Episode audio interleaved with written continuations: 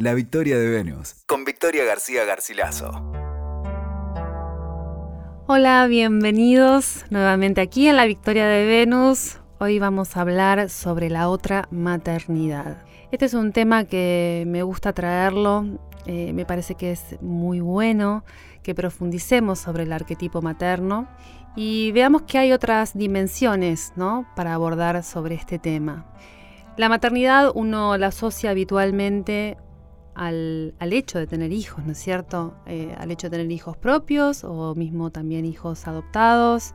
La maternidad es fundamentalmente ¿no? la función de nutrir, cuidar, educar a otro, a un niño, ¿no? podríamos decir.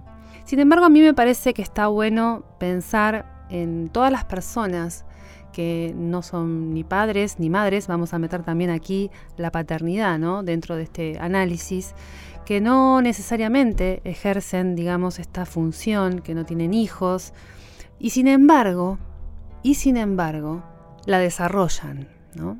A mí me parece que es importante salir de un estereotipo de, maternidad o paternidad, ¿no?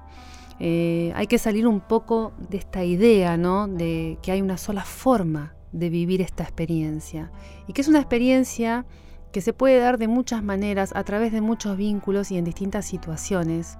Y que es increíble cómo uno cuando se enfrenta con esa situación, ¿no? cuando uno naturalmente se encuentra haciendo las veces de madre o padre con alguien, cuánta mm, alegría da esa situación, aún no teniendo la posibilidad o no queriendo, ¿no? También legítimamente eh, ser padre o ser madre. A mí me parece que también hay que superar un poco esta cuestión del género, ¿no? Acá no importa lo femenino y lo masculino, acá hablamos de la función materna, ¿no? Del arquetipo materno, como algo que nos trasciende a todos, que nos aglutina a todos, que tiene que ver con hombres, con mujeres, ¿no? O sea, todos eh, de alguna manera vivimos en algún momento esta eh, función, eh, no solo con nosotros mismos, sino con otros. Pensaba hoy, ¿no? También cuando planteaba este tema en mi cabeza, ¿no? Eh, un poco todas las situaciones que, uno puede tener donde se encuentra haciendo las veces de madre o padre, ¿no? Un poco cuando nos ponemos, por ejemplo, ¿no? a cuidar a algún hermano.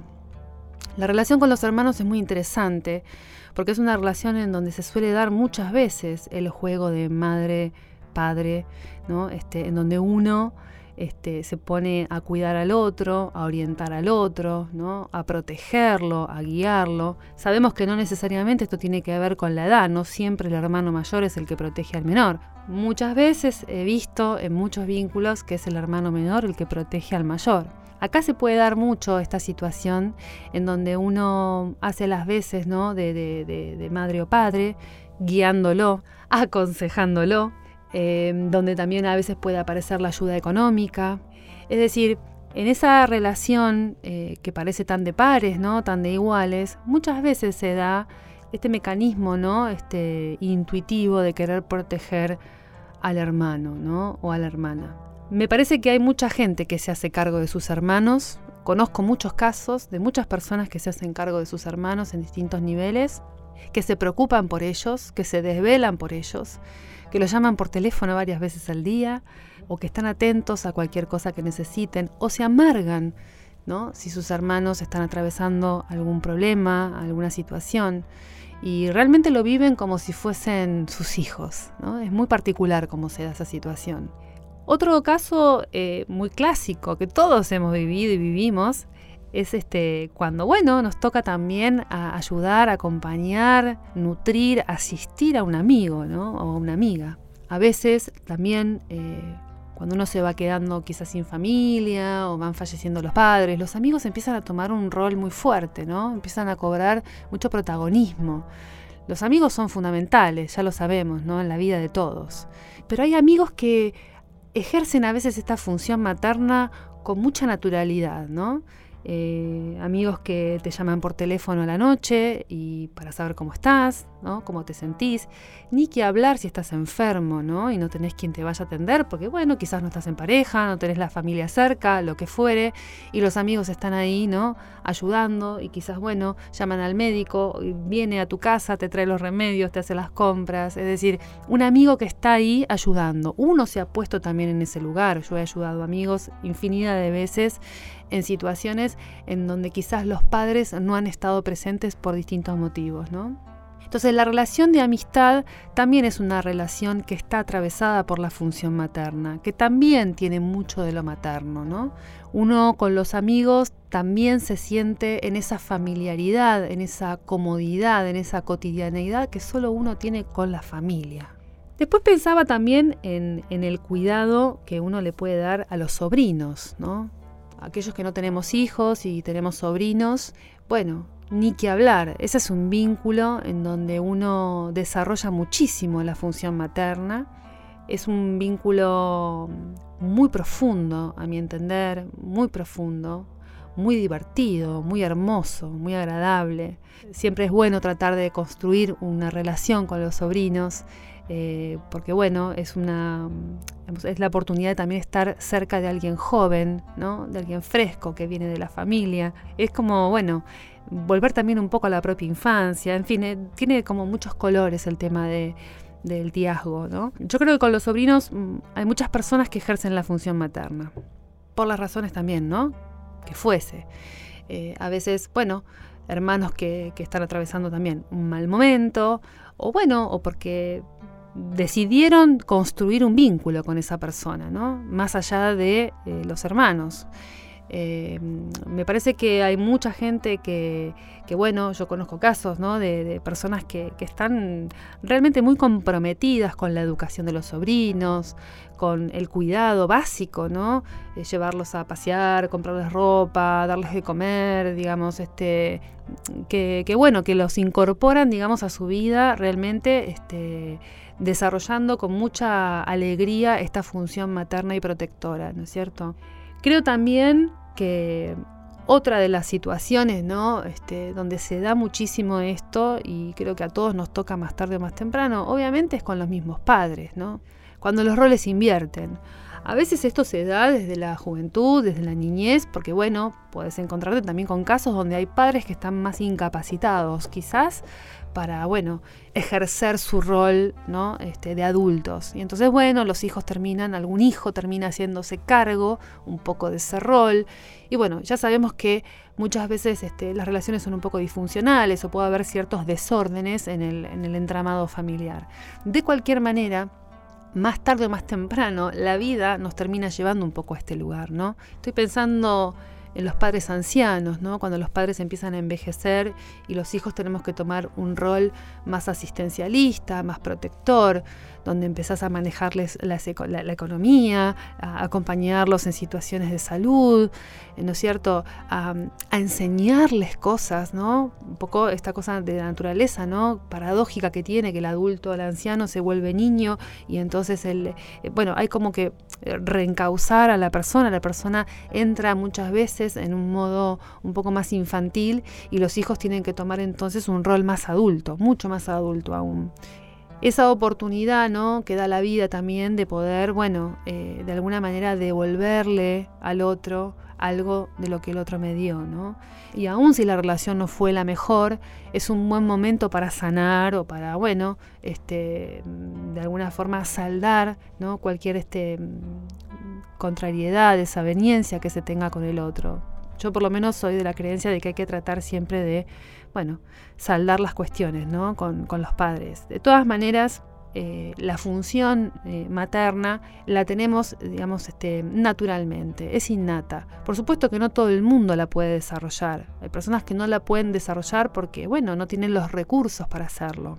Y porque quizás tampoco tuvieron la mejor historia para poder desarrollarla, ¿no es cierto? Sin embargo, a mí lo que me interesa rescatar es todas las personas que sí la desarrollan, sin ser padres y, sin ser madres, ¿no es cierto? Todas las personas que desarrollamos tareas maternas con otros, con amigos, con sobrinos, ya les digo, y ni que hablar con las parejas, ¿no? También me parece que está bueno mencionarlo.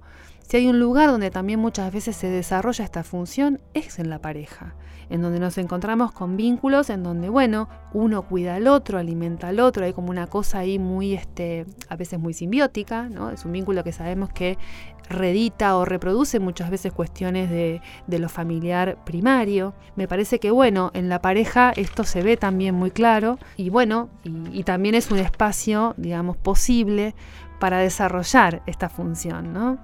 Creo también que hay otras formas del desarrollo de, la maternidad o de la función, mejor dicho, materna, ¿no? este, que también están dadas por animarse, digamos, a salir de lo preestablecido, ¿no? a salir un poco de lo que, se supone que, que tiene que ser esta función. A mí me parece que, bueno, aquellas personas que se animan también a, vivir, por ejemplo, una maternidad distinta, eh, bueno, también de alguna manera están por lo menos interpelando el arquetipo y buscando otras formas de desarrollarlo, ¿no? Este, sin entrar mucho en detalles, pero digo, es decir, hay personas que, bueno, que deciden este, ser madres de, otras maneras, quiero decir, ¿no? Quizás este, también por vías este, de asistencia médica, de fertilización, bueno, hay un sinfín, ¿no? Sabemos hoy que hay un sinfín de técnicas y de formas también de, llegar a la maternidad. Y esas también son vías este, alternativas para, bueno, para conectar con el arquetipo, ¿no? Creo igualmente que, volviendo ¿no? a lo central, que es este arquetipo materno, lo que simboliza esta función como una función, eh, digamos, estructurante, diría, de la personalidad, estructurante del ser humano, está bueno también pensar en lo que significa para todos la partida de la madre, ¿no? Siempre la partida de la madre, de la propia madre, también verla como un momento para repensar eh, todo alrededor de este arquetipo, ¿no?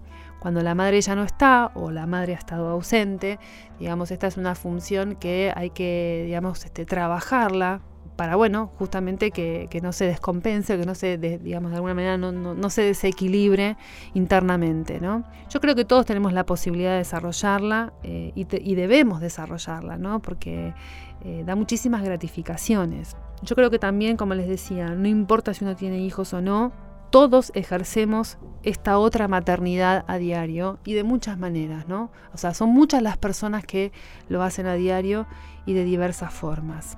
Las lunas, la función lunar, ustedes saben que son, bueno, fundamentales en una carta natal. Pero bueno, más allá del signo donde uno las tenga, o la casa obviamente donde esta luna se encuentre, que va a hablar mucho de esta función materna, quise traer el tema, digamos, como para que lo veamos también, este, si se quiere, este, con una mirada un poco más amplia, pensando también, ¿no? Que es necesario salir del de, eh, estereotipo o salir un poco de la consigna social o del mandato social que la maternidad o la función materna solo puede ser vivida de una única manera. La verdad que uno puede eh, amamantar a mucha gente. Y en ese, en ese acto de amamantamiento uno también está involucrado, porque creo yo que la, otra función materna también está dada por la propia ¿no? Nutrición, por la propia este, alimentación que uno tiene que darse a uno mismo. Si hay, si hay una persona, digamos, a quien este, hay que maternalizar, es a uno mismo, ¿no es cierto? Yo los invito a que reflexionemos sobre esto, a que pensemos a cuántas personas amamantamos en nuestra vida, a cuánta gente le damos nuestra leche, nuestro tiempo, nuestro cariño, nuestro afecto. Les mando un beso muy grande. Escuchaste La Victoria de Venus con Victoria García Garcilaso. WeToker. Sumamos las partes.